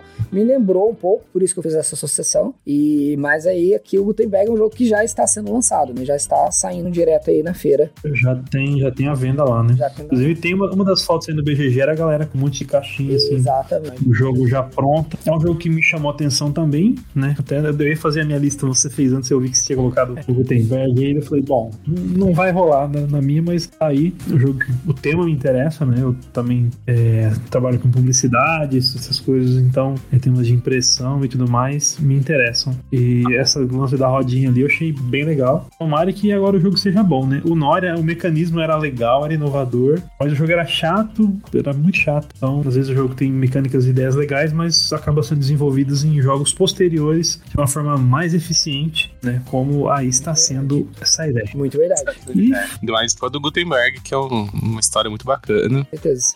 É, esse. esse... Minha Bíblia. E, e eu, o desafio ali das engrenagens eu curti demais. É o tipo de jogo que eu não vou conseguir jogar, sou horrível nessas coisas. não, consigo, não consigo jogar Tzolk'in até hoje, mas eu admiro quem consegue. Muito bom. Muito bacana. Bora lá então. O próximo jogo da nossa lista aí é o do Renato. É o número 2 do Renato. Sou eu. Então, vou falar aí de um jogo, de um designer aí que tem aí o seu estilo, né? Consagrado. Essa questão aí do blefe, negociação. Geralmente são jogos festivos, né? Jogos aí que a galera gosta de jogar. Pô, o cara já colocou, tô fazendo um mistério, o cara já colocou o jogo na tela. Já jogou Desculpa. na tela, meu Deus. Já jogou na tela. Então vamos parar com o mistério. É o Dreadful Circus aí do Bruno Fabio. Foi mal. Tentei ser eficiente, cara. Tô lerdão no solto, agora tentei ser rápido. É um jogo que eu tenho visto propaganda já há um bom tempo falando dele, é um jogo da Portal Games, né? Tem o Ignacio, ele fez alguns vídeos explicando o jogo e tudo mais. E é uma arte psicodélica, uma parada de circo, assim, bem louca. Parece o Tim Burton então, o negócio. Arte... Nossa, muito Tim Burton. Cara, ele foi, ele foi inspirado no Tim Burton. Ele, o, ah. Tem um vídeo do Bruno Faiducci falando sobre isso, inclusive. A inspiração é, é no, no. Só que legal, Burton. velho. Nossa, lindíssimo, muito bom. E ele é um jogo, cara, ele, ele lembra algumas coisas, assim, do Sheriff of Nottingham, mas ao mesmo tempo você não precisa ficar mentindo, sabe? Porque eu achava, eu acho o Sheriff of Nottingham legal, só que eu não gosto do aspecto de você ter que ficar tentando mentir pra pessoa, sabe? Ah, ele né, em lance de, de, negociação, de que é o seguinte, o seu objetivo ali é, é, é, geralmente assim, você vai começar o jogo baixando uma carta que vai fazer uma pontuação, e tem algumas outras coisas lá, ou geralmente o dinheiro que vai dar pontuação. E aí, a cada rodada, o jogador da vez, ele vai pegar uma das cartas na mão, né? Você ganha oito cartas do jogo, é aquilo que você vai ter para jogar. O jogador ele vai fazer um leilão daquela carta. Então, como é que vai funcionar esse leilão? Cada um dos jogadores tem esse, essa caixinha aí, ele vai olhar ali e tal, cada um recebe uns recursos. É tipo um sistema de economia que, tipo de set collection. Tem tickets de, de coisas diferentes, então, é, e a quantidade de tá ali distribuindo entre os jogadores. E aí você vai ter que fazer o escambo dentro da caixinha. Então você coloca na caixinha o que você quer, uma mistura de dinheiro e de ticket, e dá para a pessoa que tá leiloando a carta. A pessoa vai olhar, ela tem que decidir na hora ali se ela quer aquela sua oferta ou não. Se ela não quiser, ela vai te devolver, ela não vai poder voltar para essa oferta e vai olhar para a próxima oferta do outro jogador. Então isso vai acontecendo em rodadas até que no final do jogo lá você vai baixar uma outra carta que também define a sua pontuação. Então você vai, tipo, você escolhe o que você quer pontuar e ao mesmo tempo você vai negociando, pegando coisas, tentando ali passar o que você não quer e ficar com aquilo que te interessa de acordo com a sua pontuação. É, a primeira carta ela é aberta na mesa ali no início do jogo, então você já vai saber o que, que o outro cara vai querer. Então, ah, esse cara tá querendo esse ticket aqui. Então, para mim, não vai ser interessante porque eu quero outro ticket. Então, na hora que eu quiser uma carta muito boa de alguém, eu já vou saber o que aquele cara quer para já oferecer para ele algo que seja de interesse dele. Mas aí tem essa questão do timing. Mas será que ele vai aceitar a primeira? Será que eu vou conseguir dar a oferta? Então, achei sensacional essa mecânica. Assim, pega um pouco dessa questão ali do Sheriff of Northingham, mais, mais de negociação, né, do que é, blefe, né? Joga, joga até quantos? Porque eu vi que tem um punhado de caixinha, né? Tem, acho que eu vi umas oito caixinhas. Joga até é oito. É oito. É oito. oito, melhor seis. Quatro a oito. Tem que jogar. Ah, é aquela questão, é jogo pra, pra jogar em galera. Quatro pessoas ali. eu tenho um voto. cada um. é melhor pra seis. Teve uma pessoa que votou. Né? Foi o único cara que colocou. Nossa, bem diferente também. Bem, bem legal mesmo. Ah, eu, eu adorei a arte, cara. Sinceramente. A arte é... E, cara, eu não sabia tá... que era da Portal. Eu já tinha visto alguma coisa sobre o jogo, mas muito por alto, assim. Não fazia ideia dessas coisas que o Renato falou. E eu não sabia que era da Portal. Eu achava que era daquelas editoras francesas mesmo lá, que geralmente lançam uns negócios meio diferentes. Os lances do jogo do Faiducci, é, não, mas é, é da Portal. E eles estão com pré-venda. Eu acho que eles já estão... Eu acho que já estão... Já vão entregar em Essen, eu acredito. E cada um Vai. desses ganha uns... É, só pra entender, cada, cada cor é um set collection diferente ou, ou, ou Tem não, as né? cores dos jogadores e tem o set collection das coisas. Não necessariamente é do seu jogador. Entendi. Fica depender das cartas que vem na sua mão. Tem, tem umas cartas que dão uma assim instantânea e tal, tem coisa bem legal, assim. Eu achei assim, eu confesso que os jogos do, do Bruno Faiducci não são muito a minha linha de jogos, porque geralmente jogos de blefe, jogos de galera assim e tal. Mas na hora que eu vi a arte e eu fui ver o gameplay do pessoal do, do Dice Tower jogando ali e tal, cara, achei muito legal a ideia, assim, muito, muito diferente, sabe? É, que eu falei, eu, eu sou o cara mais do euro, mas eu não dispenso um bom party game, assim, jogo que tem uma interação. E esse aí eu achei que, que é um jogo, eu achei que ele é bem diferente, assim, e, e tô curioso para jogar ele. O Amir falou que vai, que vai tentar trazer ele pra coleção dele, que de repente, quem sabe onde ele me chama pra jogar. me chama, Romir. Não me ignora, não. Olha, jogos muito diferentões hoje aí na sua lista, hein? Com certeza, esses, esses jogos que você está falando não são jogos que vão aparecer em qualquer lista de 10 jogos mais aguardados para essa. Pelo menos nas que eu vi até agora, cara, a maioria dos jogos que a gente falou aqui não tá em nenhuma. Né? Então, estamos realmente buscando os diferentões aí. O que eu curti, cara, é que é uns lances de, desses círculos de bizarrice antigo, né? É, Pior que eu tô cara, vendo, né? A mulher fortuna, é isso, cara. Nossa, muito doido, cara. Bem, bem psicodélico. Hum. Tá. Toledão, top 1 então aí, né? Não sei se você ah. na ordem. É, acabou sendo. Acabou sendo. Acabou sendo. Então, vou, vou, uma coisa que me surpreendeu. Quando o Mochileiro começou a explicar, pô, não vai ter os wargames, não vai ter os caras. Falei, cara, mas como assim? E aí comecei a ver, e eu achei um wargame. Tem um wargame sendo lançado. Quando você acha, né, cara? Faça força de vontade. E, e, e, não é uma coisa maluca, tipo uma guerra da Polônia que ninguém nunca ouviu falar, umas coisas assim, não. Uma guerra que, cara, aconteceu aqui, cara. O maior conflito da América do Sul, cara. Guerra do, a guerra do Paraguai, ou como eles chamam lá, a guerra da Tríplice Aliança. Então, cara, e, e olha o que eu curti, ah, mais que Oca. Eles estão trazendo, cara. Eles estão mandando muito bem. É, e outra coisa muito massa, que esse aqui eu, eu vi vídeo, vi monte de coisa, ao peso, cara. Então ele vai ser um wargame pra. Vai ser pra introdutório, cara. Vai ser pra trazer a galera pra, essa, pra esse mundo, assim, né? Então ele tem um sistema muito já. É, assim, bem, tranquilinho, óbvio, é wargame. Vai ter, vai ter esses cheatzinhos, né? Vai ter é, todo o conflito, tá? Ele não vai ter, não espere nada de produção muito diferente a um wargame, né? Ele tem um campinho de batalha aqui, que é aqui que a, a resolução do combate acontece. Cara, um sisteminha muito tranquilo costuma ter, né, em alguns wargames, isso ter um mini tabuleiro para resolver a batalha. Mas nesse aqui, a única coisa que tem diferente, que ele, uma sacada histórica, que ele vai ter, se a batalha for num rio, que foi algo que foi decisivo, né, porque, pô, cortando ali os rios no, na Argentina, no Uruguai, né, tudo aqueles uh, é, rios importantes, eles afetam a batalha, né. Ele é um sistema óbvio, né, o wargame vai tentando é, conquistar posições, vai tentar, quando for, por exemplo, que ó, no rio, ó, que é Itaipu, né, vai passando aqui, vai ter diferença, vantagem pro defensor. Ele tem várias cartinhas também temáticas, como todo wargame vai vir com um livret, né? Pô, você quer entender um pouquinho mais sobre o que tá acontecendo em cada carta daquela, o que significa, né? Qual que eu contei. Ah, você quer ver, ó, ó Deserciones do. Vai ter em inglês, né? Deserção dos escravos. Quer saber o que, que foi isso, né? Historicamente, vai ter um livrinho ali do lado. Que é o que eu gosto, eu sempre recomendo, né? Eu falo, cara, se for jogar um wargame sem querer saber a história do negócio, cara, vai fazer outra coisa. Porque o sistema de jogo, ele é feito não para ser um sistema bonito, igual a gente tava falando agora ali da, da mecânica do Gutenberg, alguma coisa assim, que, pô, depois vai, vai impor outro jogo, mas não. Aqui, todo o sistema, como todo o design de wargame, é feito para se adaptar àquela história. Então ele vai ter uma regra do Rio, porque o Rio foi importante naquela, naquele contexto, né? Por que, que teve mais tropa de um lado ou de outro? Então, se você não, não entrar nesse, no que tá acontecendo ali, cara, nunca vai fazer sentido, né? Então, é uma maneira muito legal de conhecer sobre a história desse mundo, né, cara? Você gostar ou não. Nossa civilização foi forjada na, na guerra, né, cara?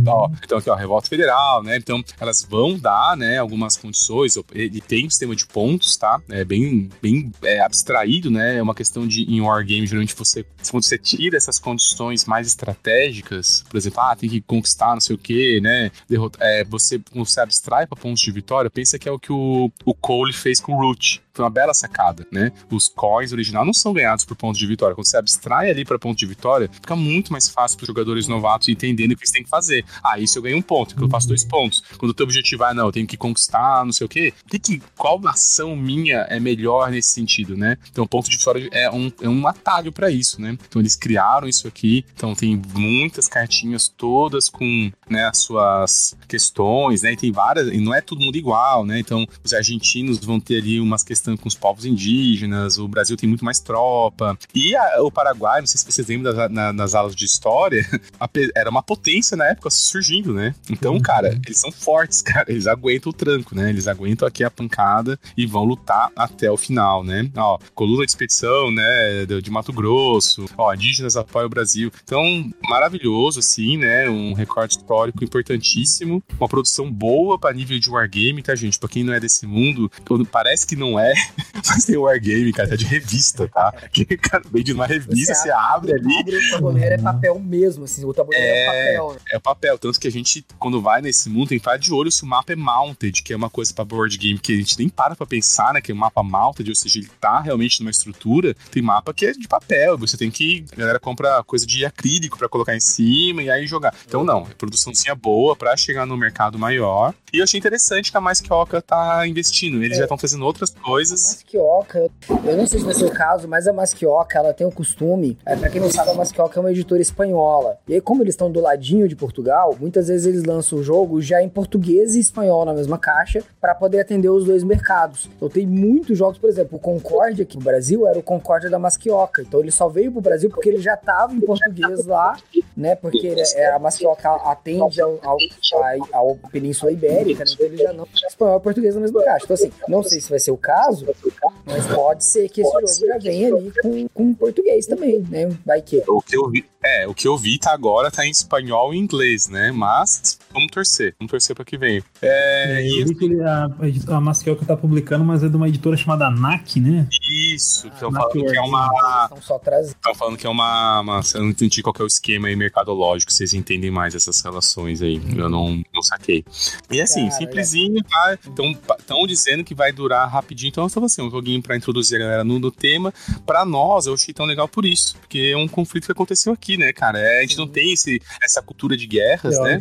Ainda bem. Aqui, acabei de receber aqui no ponto aqui da produção Opa. que a NAC é um selo da Masqueoka focada em Wargames, foi lançado agora esse ano, inclusive. Então, por isso que ainda não tem nada, por isso que ainda tá como Masqueoka. Então aguarde mais Wargames aí da Masqueoka. Então, toledano que vem, você vai ter que ir lá ficar um pouco com o pessoal da GMT, mas também com o pessoal da Masqueoka. Eu vou lá, eu vou lá, eu vou lá. Eu ainda vou armar uma, vou armar uma festinha não, ainda com eles. Fica a dica, hein? Olha só, isso eu não falei no começo, hein? É muito interessante. Se você tá indo pra feira e às vezes você tá precisando de uma ajudinha financeira para estar na feira, muitas das editoras elas é, contratam uma galera que tem interesse de ir pra feira, pagam para você para ficar lá ajudando eles a cuidar do quiosque deles lá, né? Do stand deles. Então eles colocam o jogo lá, você aprende o jogo, ensina o jogo para quem estiver indo lá, e você ganha uma graninha, consegue ali em alguns horários passear pela feira, né? Tipo, metade do dia você fica lá no quiosque deles, a outra metade você passeia pela feira. Então, Toledo, já faz amizade com os caras da Masquioca. Imagina, meu irmão. Sabe como é que é o. sabe qual é o nome do stand do, do, do pessoal lá? Não. É o Masquioski. Ah! Sensacional. Eu achei que você ia usar a própria Oca, que você ia chegar lá e ia estar tá Masquioca. É. Assim, nada a ver com isso, mas tem um movimento acontecendo agora ali, é, muito legal, cara. Tem uma, uma editora, por exemplo, francesa, a Izeron, uma coisa assim. Eles estão pegando, por exemplo, jogos da GMT, cara, e estão deluxificando eles, cara, pra lançar no mercado deles. Um dia, num outro programa aí, numa outra situação, mostra pra vocês a diferença de capa, cara. Uma coisa assim maravilhosa. Então, os caras estão.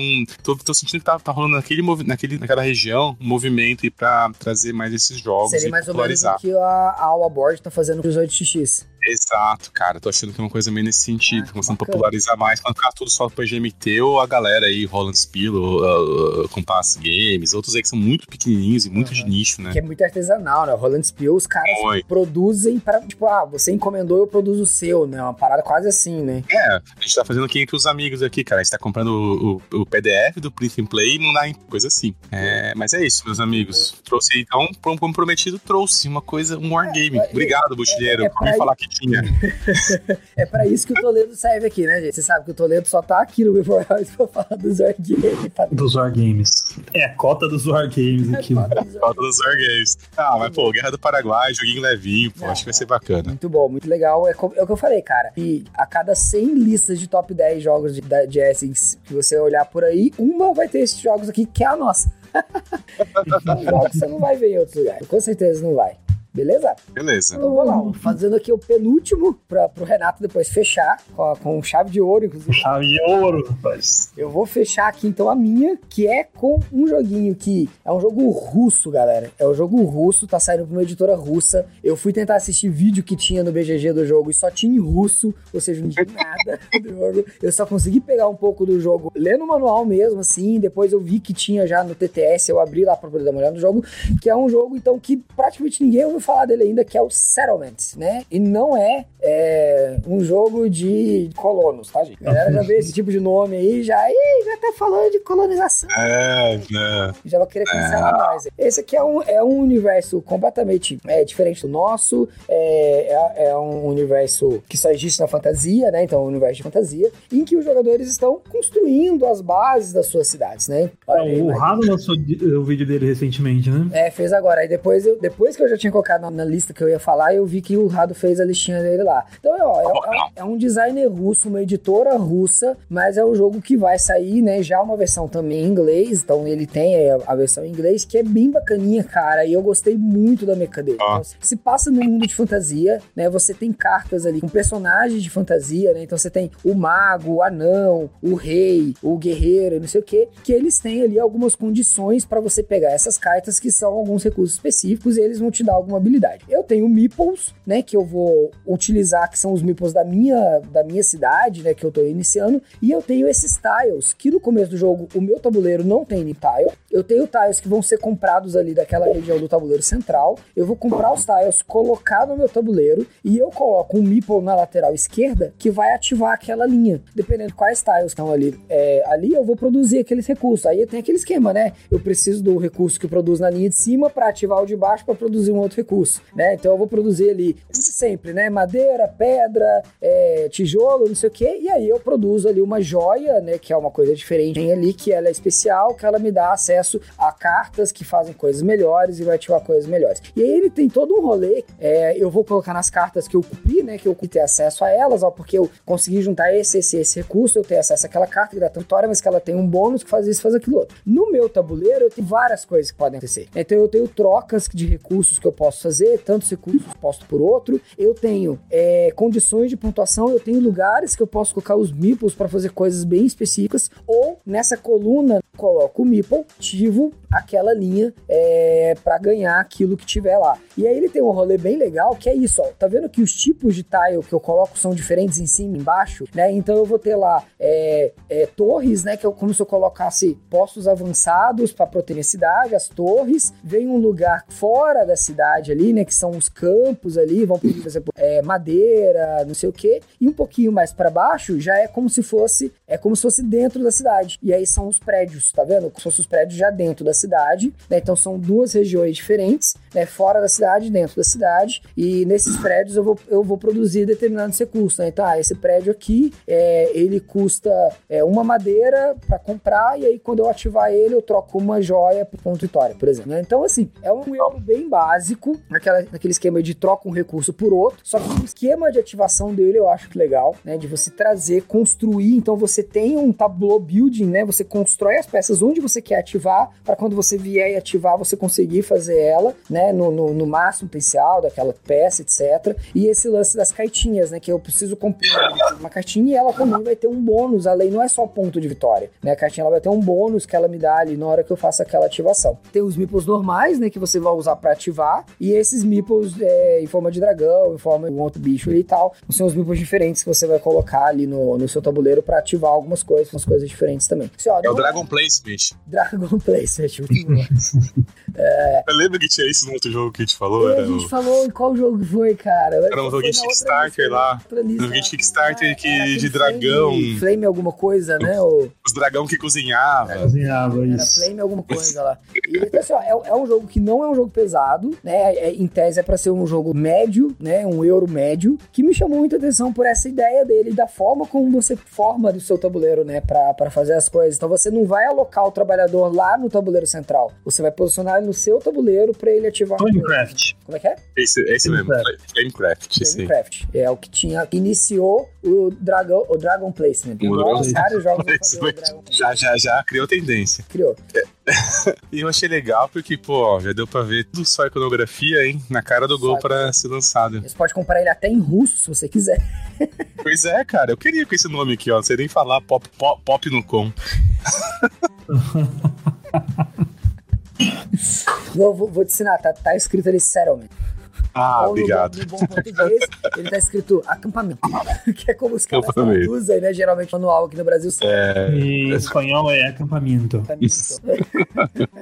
né? Mas assim... Foi legal demais. É, tipo, eu não peguei muitos detalhes além disso, né? Como eu falei, quando eu fui ver os vídeos, os vídeos estavam tudo em russo, né? Então eu não consegui ir muito a fundo. Mas agora que já saiu o hardware, que alguns outros comecem a aparecer logo depois da feira, porque o pessoal vai pegar na feira, vai começar a produzir os vídeos, e vale ficar de olho, cara, porque eu acho que vai ser um jogo tem, tem cara de sair no Brasil, né? Como o Toledo falou. É. Porque é independente de idioma, é um eurinho médio. É, o, o tema é apelativo, o jogo é muito bonito, então. Bonito. Um jogo com Olha certo legal. potencial aí. Eu sou fã de tile placement, então pra mim já vai ser sucesso. É, eu também sou fã curti, de Curti, curti demais. Não tinha, esse eu não tinha visto também, não. E ó, só aprendizados. Só aprendizado, olha só. Só novidade, só coisa boa. Só ruim pra carteira, né? Só pra carteira. É, mas pro resto é bom. Depois de Essen, sempre é prejuízo, gente. É prejuízo atrás de prejuízo. Os caras anunciam um monte de jogo em Essen e você fala assim, ah, alguma editora brasileira vai trazer. Aí ninguém traz, você tem que importar o bagulho. É só é. prejuízo, meu Aí quando tá chegando aqui no desembaraço, alguma editora anuncia. o Rezarcana com todo mundo, né, cara? Todo mundo. Putz, cara, foi. Foi, cara. Foi. Nossa, cara, tava com os meus pagando o imposto aqui. É. Anunciado. Ó, mas esse aí é aquele que não vai dar pra arrepender. Se você trouxer, você fala, ah, alguém anunciou, ah, mala, não tem idioma mesmo, as pecinhas, né? Tem, dependendo de uhum. então mala, se alguém trouxer ou não, vamos garantir. É, mas eu, eu, assim, eu acho que é meio difícil por conta de editora pequena, né? Mas então, eu não sei se essa editora em que tá lançando em inglês é a mesma editora russa. Eu acho que já pode ser outra editora lançando uma versão em inglês. Né, na verdade é ucraniana a editora. Ucraniana, ucraniana. É ucraniana, isso, isso é ucraniana. Ela é de 2018, 2008 que ela foi criada pelos dois amigos Alexander Ksiolek é, e Sidorenko. É o designer do jogo. Sim, tem alguns jogos aqui, não sei se é deles, né? Porque tem sempre essa questão aí de que às vezes eles só distribuem, né? Mas o Point Salad, por exemplo, é. é... Distribuir lá para né? Talvez para dentro da Ucrânia lá, imagino então. É, mas o nome é. Tem que, que. Tem que, sabe, sim, sabe? Tipo meio assim, sabe? Assim mesmo, sabe? Então, assim, tipo isso. É. Mas ó, esse cara aí, o Alexander Nevsky aí, ele tem os jogos conhecidos já lançados aqui no Brasil, inclusive, né? É. O Mysterion, por exemplo. Olha só. Eu ia É o ator comentar que isso. Ele não é um cara, tipo, desconhecido, assim. Tipo, ah, é um jogo de um cara desconhecido. Não, o cara tem, tem coisa no currículo. Ele tem vários, mas conhecido mesmo é o Mysterion. O resto aí. o Detective Tube também saiu aqui, não saiu? é- Não, não saiu. Walker Quest, ó, jogo de, de, de, de... Eita, porra. De, de Jogo de tá boa. Viva la, la Resistance. Olha, olha aqui, cara. É as formigas. Ó, comunista. Puta, esse aqui eu gostei já, ó. E tem um outro aqui, ó. Morve. Aí, ó, o cara é Como é bom. que leu o nome desse bagulho? Mas o cara fez um jogo de formi- formiga comunista, cara. Esse cara é bom. Então tá. Um jogo abstrato ainda. Não é nada a ver, mas eu fui longe. mas foi longe. Volta aqui. Nevsky, poção. Esse cara aí, ó, esse Detective Club que eu, que eu achei que tinha saído no Brasil, eu não sei por que, que não saiu, inclusive, porque ó, ele saiu pela, pela Mebo lá em Portugal, ele saiu pela Blue Origin nos Estados Unidos, que é parceira da Paper Games no Brasil, já dava pra ele ter chegado aqui no Brasil já há muito tempo, hein? Fica a dica aí. Verdade, verdade. É. Fica a dica aí. Bonitinho, né? Aí o joguinho fez sucesso lá fora, cara. Ele foi bem, ó, tá nota 7.4 no BG. Ele foi muito bem lá fora, ouvi muita coisa boa sobre ele. Eu achei que ele tinha saído no Brasil. Pois é. Olha aí. Sei não. Fiquem de olho no Alexander aí, não é Alexander, é o Alexander. Alexander. Não é no céu aqui não. Mas é uma galera aí, ó, pelo, pelo que eu tô vendo aqui, é uma galera aqui que tem o, o estúdio, né, que faz as artes aí, ele tem bastante coisa lançado, né, o, o Obscuro, aquele Shadows Amsterdã, esse mesmo estúdio, então é uma galera assim, não é tão desconhecido, Os né. caras conhecidos. É mais a, a editora mesmo em si, que talvez não seja muito conhecida pra gente aqui. É, Chegou muito. Ah, Exatamente. Gente, ó, só vou falar uma coisa pra vocês. Renato vai fechar com chave de ouro. Só isso que eu falo. Bom, eu acho que da nossa lista aí, eu acho que esse é o que tá mais, mais hypado, será? É sim, acabei de ver aqui. O que tá mais, tá mais Tá hypado. aqui, ó. Se não era, meu amigo, ele passa a ser. Que Ah, tá aqui, ó. Ele tava na minha lista e eu falei assim: não, cara, eu não vou colocar porque o Renato já tinha falado dele lá no nosso discussão. Eu falei: ó, vou deixar o Renato falar porque ele já leu mais sobre o jogo do que eu, então eu vou deixar pro Renato. Mas a hype tá, tá grande esse aí. Ah, então, eu, eu tenho, esse eu tenho certeza que sai aqui do Brasil. Sem sombra aqui, de dúvida, esse vai Do, sair. do Imperium. É o do Imperium, ó. Ali no meio, ali, ó. Entre... É, é o Ark Novel, jogo de zoológico em que você realmente vai fazer o zoológico, não é aquele jogo de zoológico que tem é, coisas assim aleatórias e tudo mais. É o que é o que talvez o Parque dos Dinossauros poderia ter sido, inclusive, e ter sido pra ficar bom, né? talvez o pessoal Olha. Parque dos Dinossauros acabou, acabaram de sair da live agora, mas todos os Parques dos Dinossauros não me julguem. A questão é que o Ark Nova, ele vai é um jogo aí que você vai realmente fazer ali o seu zoológico, cara. É criação de zoológico raiz root, né? Aquele peso ali, ó, 4.17, meu amigo. Esse é- 4.17 de peso. E, e, cara, e o que eu achei legal dele, beleza, é um jogo de criação ali de, de zoológico, tá? Beleza. Um jogo que tem cartas, muitas cartas. Você vai fazer combos. É você que joga de, gosta de jogos de carta aí no estilo é, engine building, né? Então se prepare porque esse aí você vai ter que ter na sua coleção, porque as cartas têm aqueles famosos símbolos aí que um, um jogo que eu não vou falar o nome para não dar popular, popu, dar, dar ibope aí pra esse, pra esse jogo aí que o pessoal gosta, né?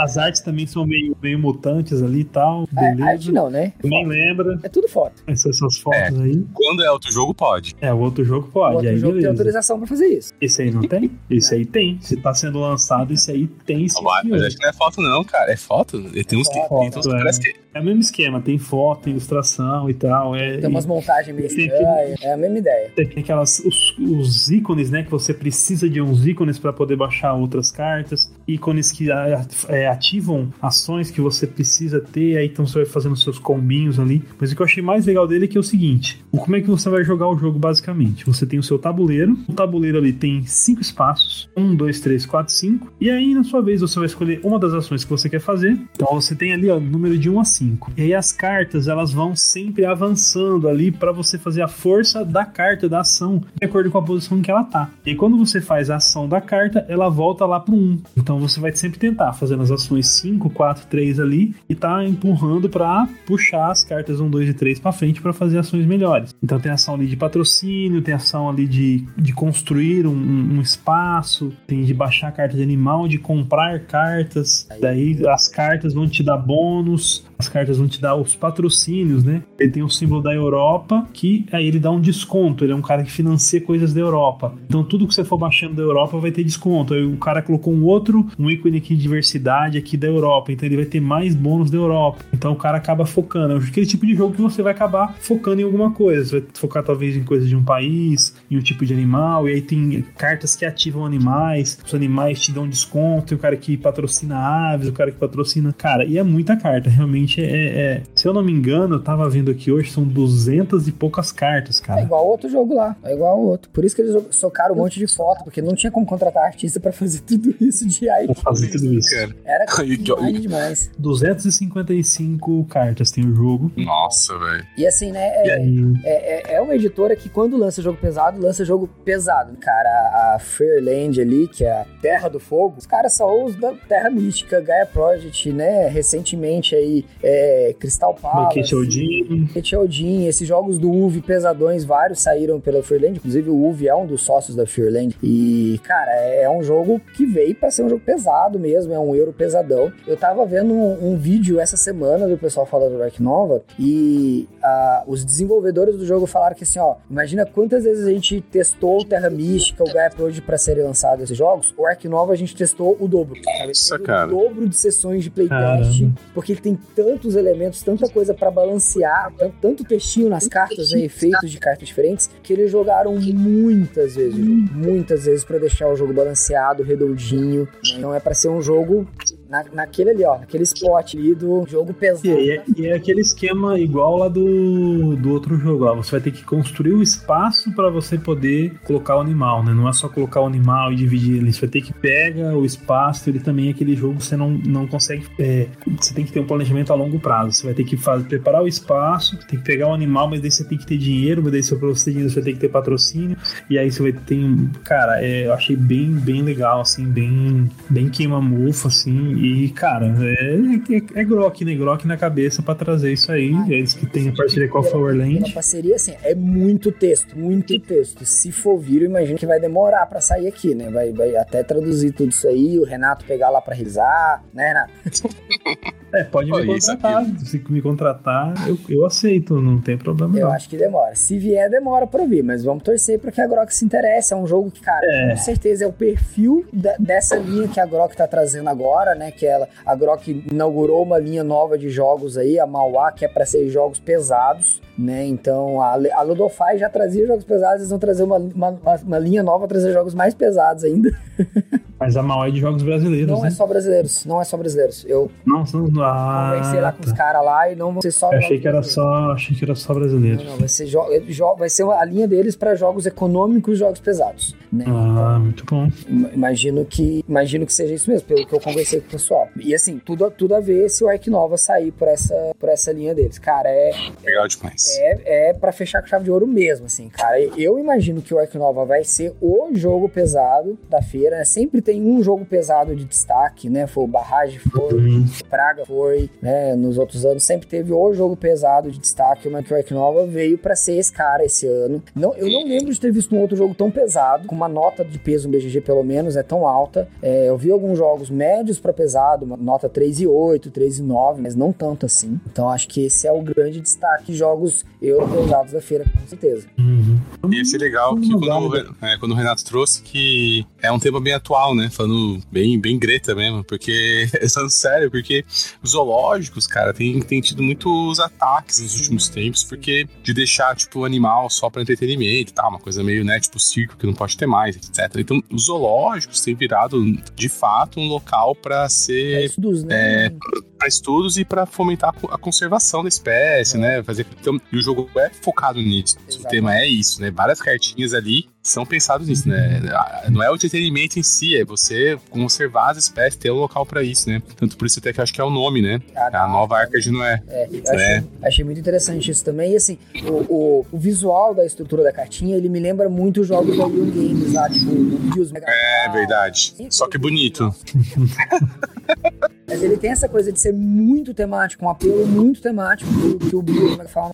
Que o Bio tem, que é essa coisa de trazer o elemento temático de muito material, né, na carta, muito texto, muita iconografia para você jogar, e ao mesmo tempo esse apelo, né, de conservação, de estudo de ciência, né, você ter o cuidado do animal, a quantidade de lançamentos que teve esse ano com essa pegada, né, de, de preservação, de sustentabilidade, um apelo é, socioambiental muito forte nos temas dos jogos. A gente falou de alguns, mas teve vários que eu vi isso. É, tem alguns jogos que saíram ano passado também, que já tinham bastante desse apelo. É, é, tem, está muito na, na vibe, assim, o próprio Pikes que a gente mostrou ali, né? O Pikes era um jogo uhum. é, passear e ver coisas da natureza. O yes. Medal, que é o jogo que até a gente jogou agora recente, né, Toledo? Eu, eu comprei, o Toledo também. É um jogo também sobre fazer. É um jogo que eu me dou, eu me dou de presente. É. É um jogo que você tá passeando a natureza, observando, não é? Eu não tô pegando e levando uhum. bicho, eu tô observando a natureza. É, inclusive tem um que o Rado fez, soltou o vídeo dele hoje, que é mesmo tema do Indispan lá, é observar animais da natureza, é Birds Watch, que é o tema mesmo uhum. Você tá, é um observador de pássaros e você tá fazendo as suas anotações. Então, esse apelo da coisa, da ligação com a natureza tá muito forte, muito forte. É. É, eles estão apelando muito pra, pra conscientização dessa essa coisa, né? De ó, tenha contato com a natureza, mas seja um contato saudável, sem destruir né, a natureza. Sim. É, eu acho que, cara, é, é, cultura, né? Board game é um reflexo cultural, não tem como desvencilhar, né? Tá sempre puxando aí do que tá acontecendo. É só ver naquele ano que saiu quantos jogos de Marte, né? Quando saiu Terraform Mars, saiu mais uns quatro, não tava nessa pegada. E sempre vai refletir, cara, na Europa ainda, né? Onde é o foco dessas discussões, onde o pessoal tá. É a Greta, né? E, né? Mas a própria Alemanha, né, cara, tem uma política ambiental fortíssima, os caras estão com tudo, então faz bastante sentido. É legal pra você gamificar um lance assim, né? Você transformar isso num jogo, um tema desse. Como você me falou antes ali, pô, às vezes pega temas muito polêmicos, não precisa, né, cara? Tem outras coisas, eu acho, um dos, pessoal critica muito, mas um dos apelos do Wingspan foi esse se for pegar, o joguinho é gostoso? É, mas cara, é, pegou o céu, o céu do comum e falou de uma coisa bacana, né? Não tô indo lá agrícola matando boi pra fazer manteiga, né? Não, uma cartinha. É uma coisa um pouquinho mais nos tempos atuais. Acho que isso traz um chamariz interessante e tem que ter, né? Não, não, nada contra a restrição de temas, mas eu acho que trazer um pouco da cultura atual é um, é um bom reflexo aí do, de como é, board game né, é cultura também.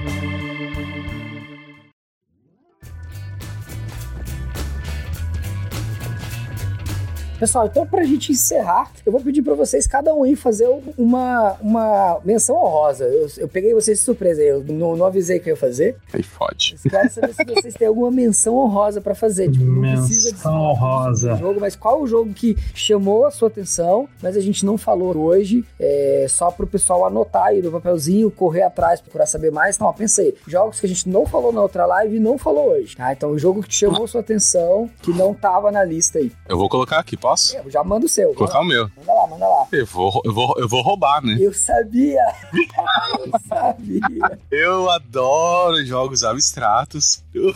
E esse aqui eu descobri sozinho, tá, gente? Eu fui buscando aqui e eu achei sozinho, sem sozinho, ajuda de ninguém. Lendo uma mensagem que eu mandei pra ele, ele descobriu sozinho. Você leu? Manda o print, manda o print. Ai, não, Bota brincadeira, o Butiteiro falou.